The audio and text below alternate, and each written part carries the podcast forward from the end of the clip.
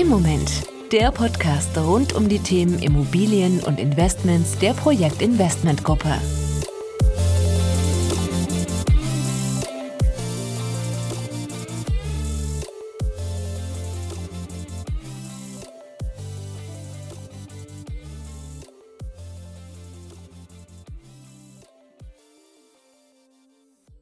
Ja, herzlich willkommen zu einer neuen Folge von Immoment, unserem Podcast zu den Themen Immobilien und Investment. Mein Name ist Bernhard Sass und ich freue mich, dass ihr heute wieder dabei seid. Ja, ich habe eine Folge vorbereitet mit der Überschrift Nebenkosten beim Immobilienerwerb. Das hört sich jetzt ziemlich trocken und langweilig an. Ich kann euch aber versprechen, dass das durchaus alles andere als langweilig ist denn in dem Zusammenhang gibt der Staat gerade einige kleine ja, finanzielle Geschenke aus und äh, schafft damit ein bisschen Anreiz für den Kauf einer Immobilie, einer Wohnung oder eines Hauses. Und ich denke, das sollten wir uns mal näher anschauen, weil das nämlich gar nicht so wirklich stark beworben wurde. Die meisten Menschen kaufen sich ja wahrscheinlich eine Immobilie, also ein Haus oder eine Eigentumswohnung zur Eigennutzung, zur Selbstnutzung nur einmal im Leben. Und ähm, selbst als Kapitalanleger, der also die Immobilie dann später vermietet, macht es halt auf jeden Fall Sinn, dass man sich neben dem reinen Kaufpreis unbedingt anschaut, welche Nebenkosten denn dann noch hinzukommen. Und da gibt es nämlich so einiges, was einmalig beim Kauf anfällt, aber eben auch dann regelmäßig jedes Jahr als laufende Kosten sozusagen zu Buche schlägt. Und ähm, ich beginne mal mit einem kleinen Überblick der verschiedenen äh, entsprechenden Kostenpositionen. Und äh, wir rechnen das auch nachher mal einem einfachen, konkreten Beispiel zusammen, dass man auf jeden Fall weiß, auf was man sich hier sozusagen einlässt und auf was man sich gefasst machen muss.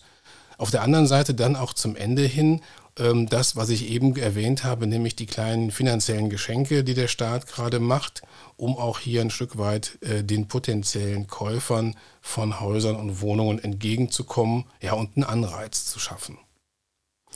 Fangen wir also mal mit einem Überblick an über die Kosten, die entstehen, wenn ich generell eine Immobilie, eine Wohnung, ein Grundstück kaufe. Wann immer ich also so eine Investition tätigen möchte, kommt der Staat, die öffentliche Hand und kassiert über die sogenannte Grunderwerbsteuer mit. Und das Kuriose an dieser Grunderwerbsteuer ist, dass die in Deutschland sehr unterschiedlich hoch ist, nämlich je nach Bundesland. Die Bundesländer, denen diese Steuer auch zugutekommt, die legen jetzt diese Steuersätze fest und äh, deshalb fällt das so sehr unterschiedlich aus in Deutschland. Um mal konkrete Beispiele zu nennen, Nordrhein-Westfalen, Schleswig-Holstein, Brandenburg und Thüringen, die zahlen gegenwärtig 6,5 Prozent vom Kaufpreis. So in einigen anderen Bundesländern sind das so 4,5 bis 6 Prozent und Bayern und Sachsen, die haben lediglich 3,5 Prozent. Also gerade die Differenz, ja, Bayern-Sachsen im Verhältnis zu beispielsweise Nordrhein-Westfalen, das sind immerhin drei Prozent weniger, respektive hier in NRW mehr. Und das kann natürlich am Ende schon mal einen ordentlichen fünfstelligen Betrag ausmachen, den ich hier mehr oder weniger einkalkulieren muss. Da wäre also einiges an Sparpotenzial und deshalb wird auch seit Jahren schon vehement gefordert, dass hier endlich mal eine Angleichung passiert, dass wir diese großen Unterschiede, am besten gar keine Unterschiede mehr womöglich in den einzelnen Bundesländern haben. Die nächste Position, die man auf dem Schirm haben muss, ist die sogenannte Maklerprovision. So lange Zeit konnte die komplett dem Käufer aufgebrummt werden. Auch wenn natürlich in der Praxis sich oftmals Käufer, Verkäufer diese Provision geteilt haben. Äh, seit Dezember 2020 ist es nun aber nicht mehr möglich, dass das generell dem Käufer zugeschoben wird, selbst wenn beide Seiten halt eben ähm, diesen Makler beauftragt haben oder aber eben der Verkäufer letztendlich ähm, derjenige war, der hier initialgebend den Makler mit auf, äh, beauftragt hat. Ähm, diese Provision ist ebenfalls nicht in allen Bundesländern gleich. Ähm, Fakt ist, die beträgt jetzt beispielsweise nochmal auf Nordrhein-Westfalen bezogen rund 7 Prozent. Und in der Praxis wird man sich das teilen. Also 3,5 Prozent, die der Verkäufer zahlt und 3,5 Prozent, die der Käufer zahlt. Also eine weitere Position, die man mit einplanen muss beim Kauf einer Immobilie. Die dritte Position, Gericht und Notargebühren, ja, die fallen in der Regel dann tatsächlich für den Notar und seine Beratungsleistung an, für den Kaufvertrag, der von ihm entworfen wird und natürlich dann für die sogenannte notarielle Beurkundung. Die Höhe liegt so ungefähr bei 1,5 bis 2,5 Prozent. Und äh, ja, da in der Regel der Käufer den Notar beauftragt, bleibt diese Kostenposition in der Regel auch bei ihm alleine hängen. Wenn wir das also zusammenrechnen, dann kommen wir ungefähr auf ja, 11,5, 12 Prozent ähm, Nebenkosten vom Kaufpreis bezogen. Und äh, wenn wir da mal ein Beispiel machen und äh, überlegen mal eine Wohnung, eine attraktive Eigentumswohnung, die 400.000 Euro kostet, dann haben wir schon mal rund 46.000 Euro an Mehrkosten durch diese drei genannten Positionen. Jetzt kommt noch hinzu, dass man grundsätzlich eigentlich einen Puffer einbaut und empfiehlt für unvorhergesehene Kosten. Und da kann man sich ganz gut dran orientieren, so etwa 10% vom Kaufpreis. Würde in unserem Fall also bedeuten, dass zusätzlich nochmal 40.000 Euro sozusagen als Sicherheitsreserve, als Puffer mit eingeplant werden müssten. Und da sind wir schon bei 86.000 Euro Mehrkosten, die man jetzt in irgendeiner Form vorhalten muss. So, und selbst wenn jetzt also bei der Hausbank eine sogenannte Vollfinanzierung möglich wird, das heißt also die gesamte Kaufpreissumme wird ähm, komplett finanziert, ohne dass Eigenkapital eingebracht werden muss, dann werden die meisten Banken oder Sparkassen äh, dann schon erwarten, dass man zumindest diese Nebenkosten, also sprich die 46.000 in unserem Beispiel und auch eine gegebenenfalls eine Reserve ähm, dann tatsächlich mitbringt und selber stemmen kann, selbst wenn ansonsten der Kaufpreis voll finanziert wird. Also ich fasse mal kurz zusammen. Wir haben Nebenkosten beim Erwerb einer Immobilie, die sich aus Grunderwerbsteuer, Maklerprovision und den Notargebühren zusammensetzen. Vor allen Dingen die Grunderwerbsteuer ist ein leidiges Thema, weil sie sehr unterschiedlich hoch ist und je nach Bundesland äh, beispielsweise bis zu 6,5 Prozent beträgt. Ein Immobilienerwerb hier, sprich in NRW, ist damit also schnell so mit rund 12 Prozent Nebenkosten belastet. Dazu kommt der Puffer, den man empfiehlt, der in etwa so 10 Prozent des Kaufpreises sein sollte. Und so entsteht halt eben dann diese Position der Kaufnebenkosten. So, und dabei hört es allerdings nicht auf, denn wie eingangs schon erwähnt, hat natürlich die Immobilie auch darüber hinaus sogenannte laufende Kosten, die dann jährlich anfallen. Und das ist zum einen die Grundsteuer, die ja auch gerade ganz stark in der äh, Medienwelt diskutiert wird. Wir haben dazu eine eigene Folge gemacht im letzten Jahr, die auch nochmal so ein bisschen diese Problematik aufgeführt hat, warum die jetzt unbedingt reformiert werden muss.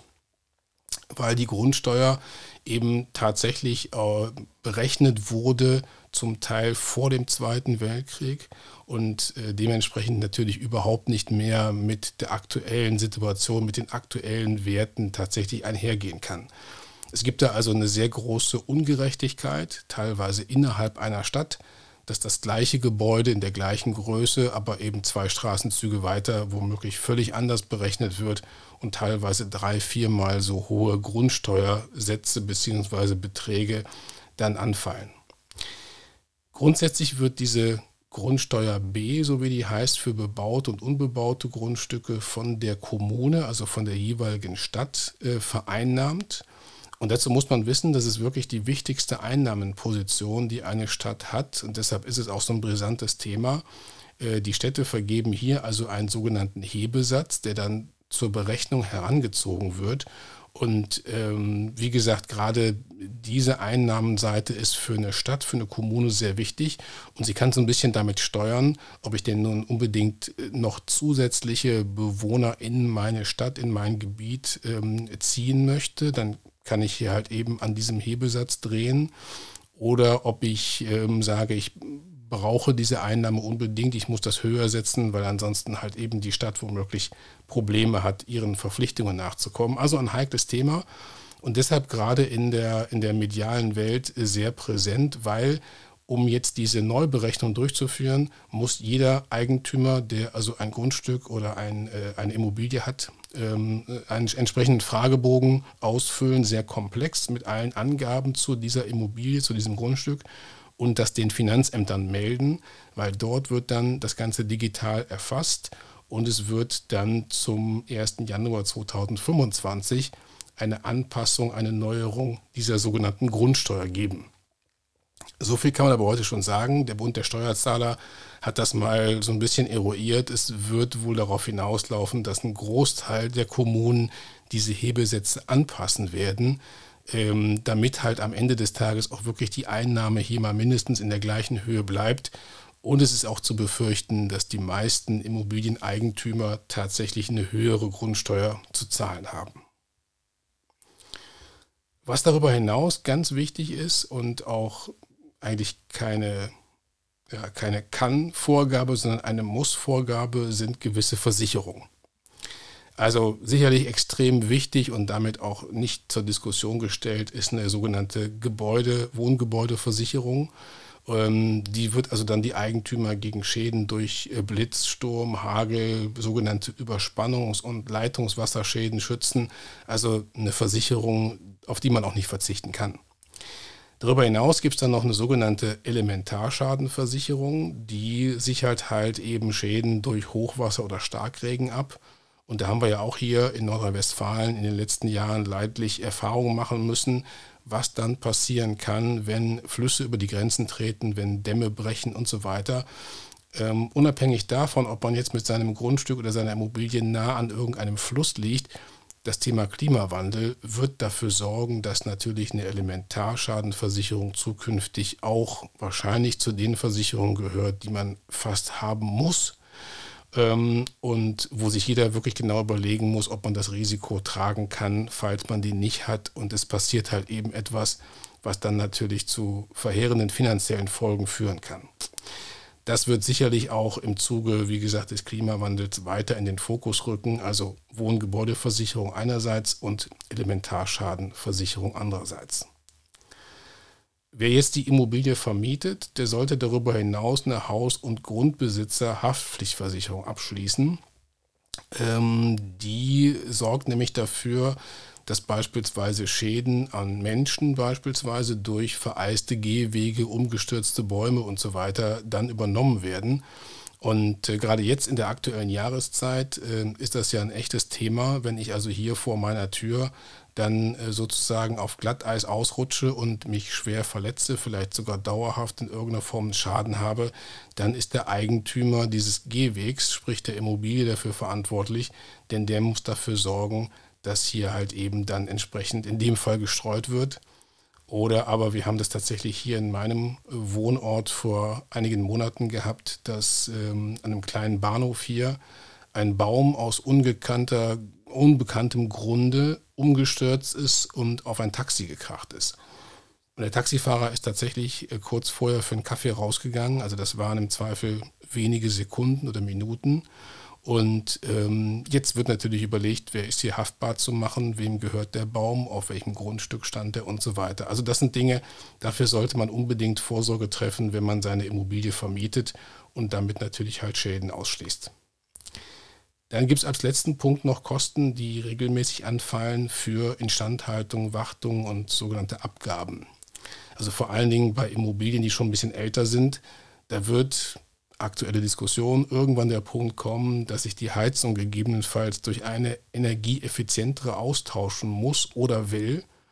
Ähm, oder aber, dass ich Fenster erneuern muss, dass das Dach neu gedeckt werden muss und so weiter. Also diese ganzen Instandhaltungs- und Wartungskosten, die entstehen natürlich laufend, aber nicht immer unbedingt planmäßig. Na, dann weiß ich, irgendwann kommt diese Investition und ich kann das natürlich ein Stück weit steuern.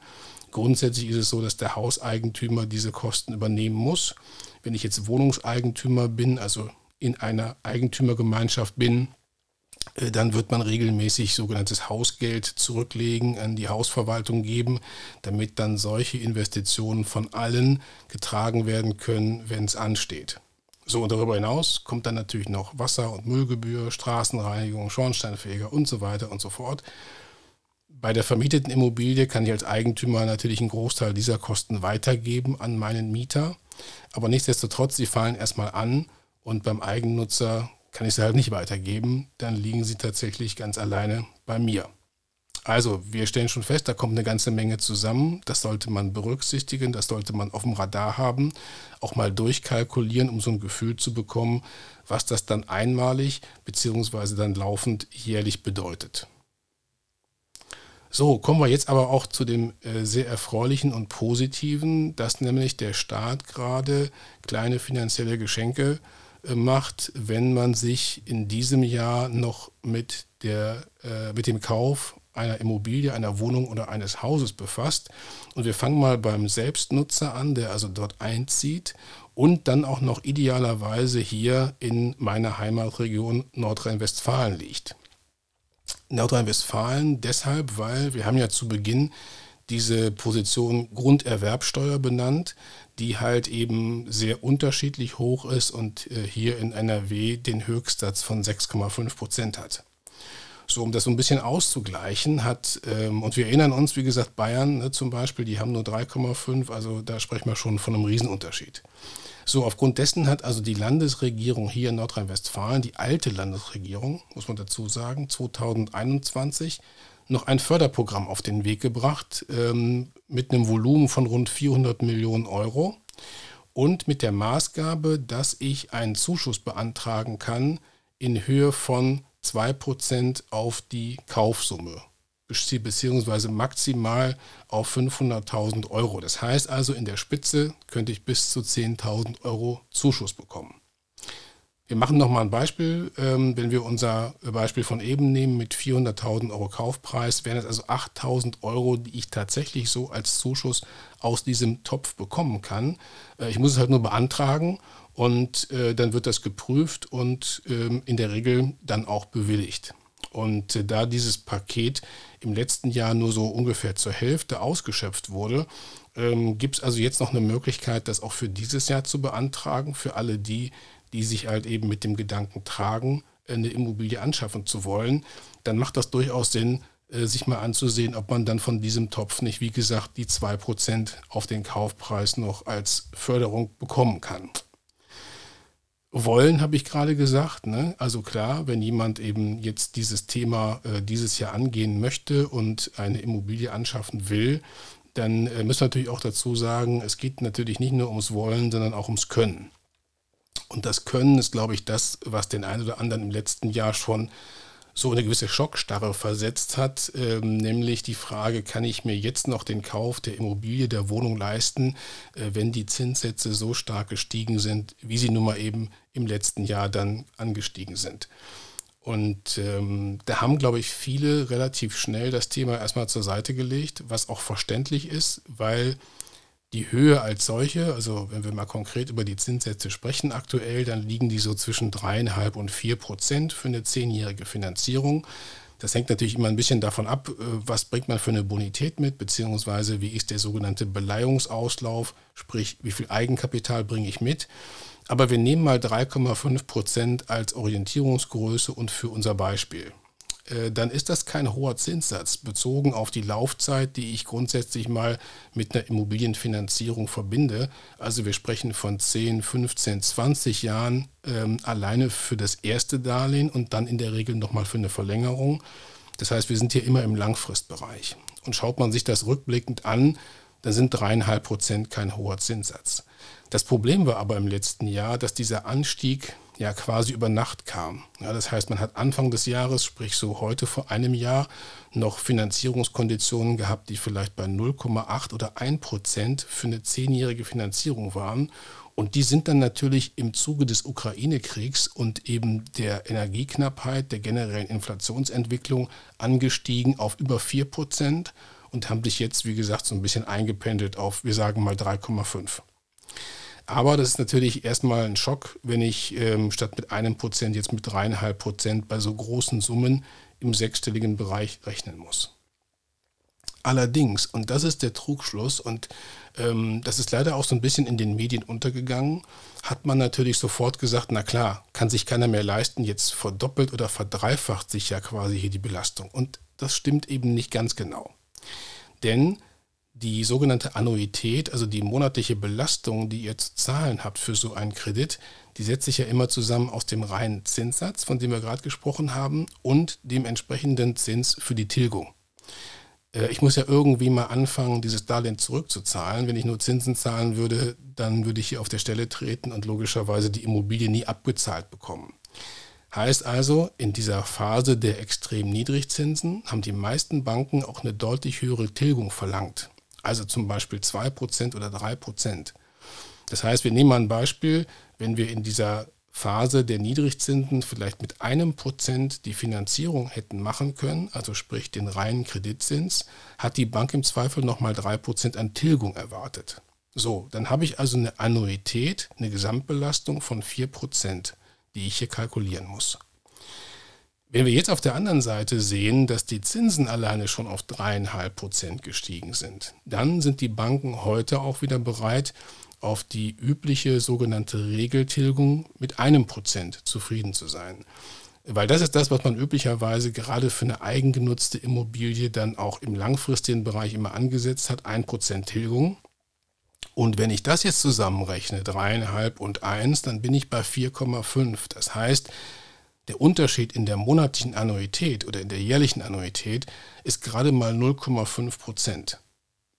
Wir machen nochmal ein Beispiel, dass wir es auch nochmal in Zahlen haben. Wenn also, wie gesagt, unser Beispiel wieder ist 400.000 Euro Kaufpreis, dann äh, unterstellen wir einfach mal, dass wir die Nebenkosten, die wir jetzt zu Beginn mal aufgebröselt haben, tatsächlich aus dem Eigenkapital zahlen können und diese 400.000 Euro Kaufpreis jetzt voll finanziert wird über die Bank. Jetzt hat die Bank ursprünglich mal, wie gesagt, 4% Annuität verlangt, Zins und Tilgung. Das waren rund 1330 Euro Belastung im Monat.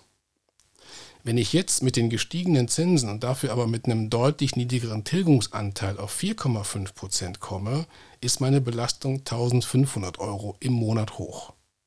Immerhin 170 Euro mehr, aber nicht eine Verdoppelung oder noch schlimmer, als es so ein bisschen auch teilweise medial dann ähm, als Argument herangezogen wurde, warum der ein oder andere jetzt sagt, oh Gottes Willen, ich kann mir das nicht mehr leisten. Natürlich, bevor die Ersten mir schreiben, dass es natürlich eine Milchmädchenrechnung ist, weil klar, na, die Finanzierungszinsen haben sich deutlich erhöht. Das Ganze kostet mich viel mehr Geld. Und wenn ich jetzt auch noch weniger tilge, dann dauert es natürlich auch viel, viel länger, bis dieser Kredit abbezahlt ist. Aber der erste Blick sollte ja sein, wie ist meine persönliche Situation? wie alt bin ich und wie viele Jahre, wie viele Jahrzehnte bleiben mir für die Rückzahlung des Kapitals. In vielen Fällen gibt es die Möglichkeit der Sondertilgung. Das heißt, wenn es besondere Einnahmen gibt, entweder einmalig oder sogar regelmäßig, kann ich halt eben Sondertilgungen leisten, die mir natürlich sofort zugutekommen. Und zunächst mal ist nur die Frage da, kann ich mir monatlich auch unter dem Aspekt der laufenden Kosten die Kreditrate, die Belastung der Annuität leisten.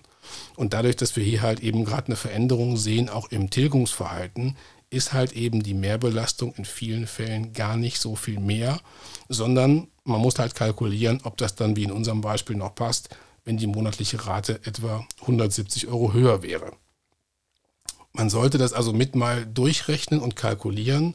Und ich glaube, dass der ein oder andere, der im letzten Jahr vielleicht sagte, um Gottes Willen, das passt nicht mehr, dann vielleicht doch wieder das Gespräch mit der Bank suchen sollte, um einfach mal zu kalkulieren, was heißt das denn jetzt wirklich monatlich für die tatsächliche Belastung in Euro. So, das waren also jetzt mal äh, Gimmicks, die ähm, jetzt vor allen Dingen den Eigennutzer treffen was bezogen auf die ähm, Grunderwerbsteuer gilt. Und das Thema Tilgung ist natürlich, betrifft jeden. Das äh, ist in allen Bundesländern ähnlich und wird dann natürlich individuell abgestimmt. Das waren aber in erster Linie, ich sag mal, Anreize, die den Eigennutzer betreffen. Gucken wir uns jetzt mal denjenigen an, der eine Immobilie kaufen will, um sie zu vermieten. Weil für den gibt es nämlich auch einen kleinen Anreiz. Der Gesetzgeber hat nämlich zum 1. Januar die sogenannte AFA von 2 auf 3 Prozent erhöht. AFA ist die Abkürzung für Absetzung für Abnutzung und bedeutet also, ich habe die Möglichkeit, einen gewissen Prozentsatz der Anschaffungs- und Herstellungskosten abzuschreiben jedes Jahr.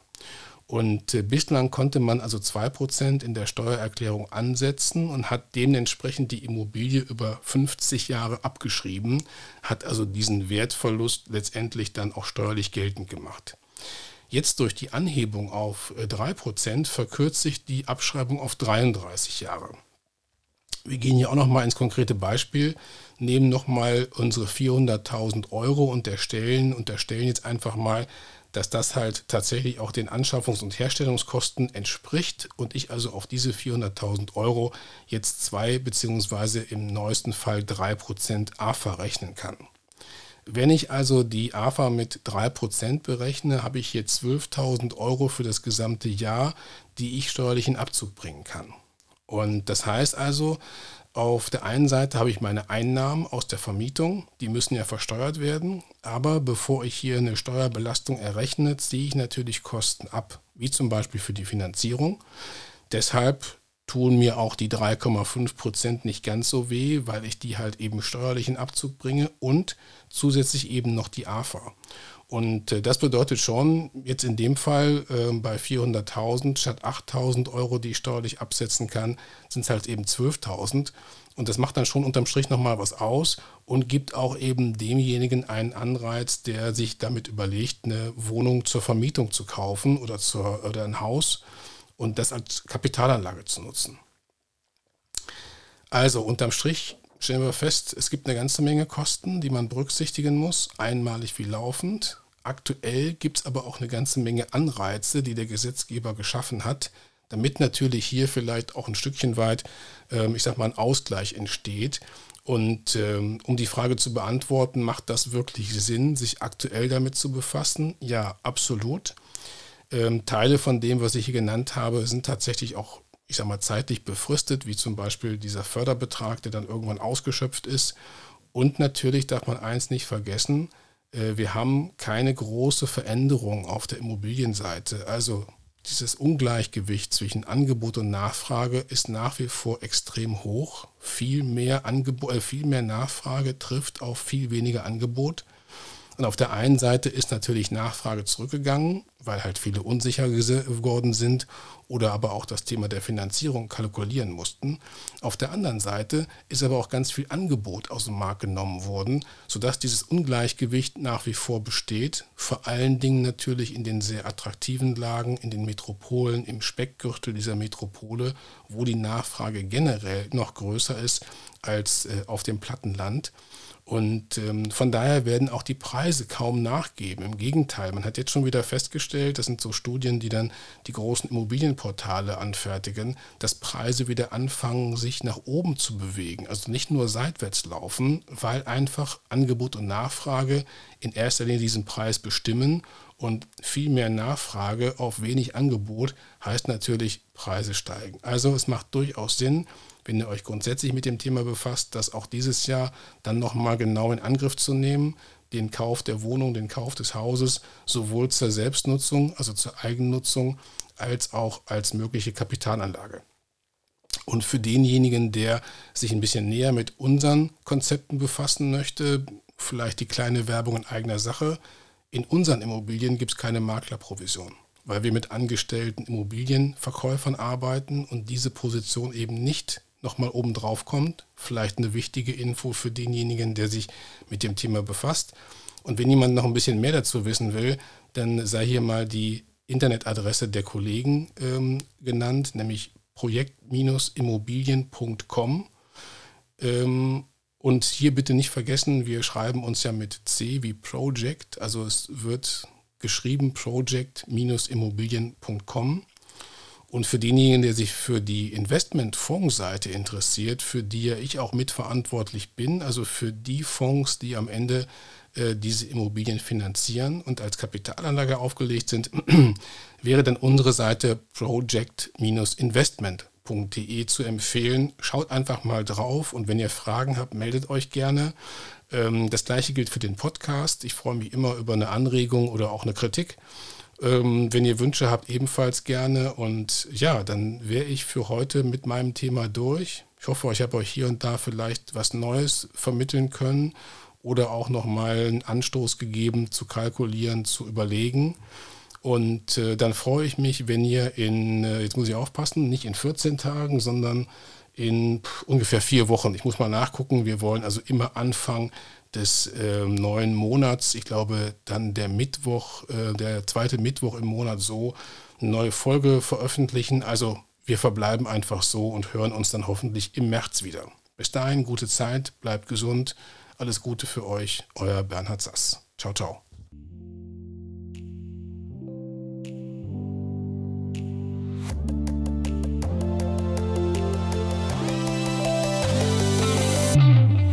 Im Moment. Mehr zu den Themen Immobilien und Investments lernst du auf projekt-investment.de. Noch Fragen? Meld dich per Mail oder im Kommentarfeld deiner Podcast-App.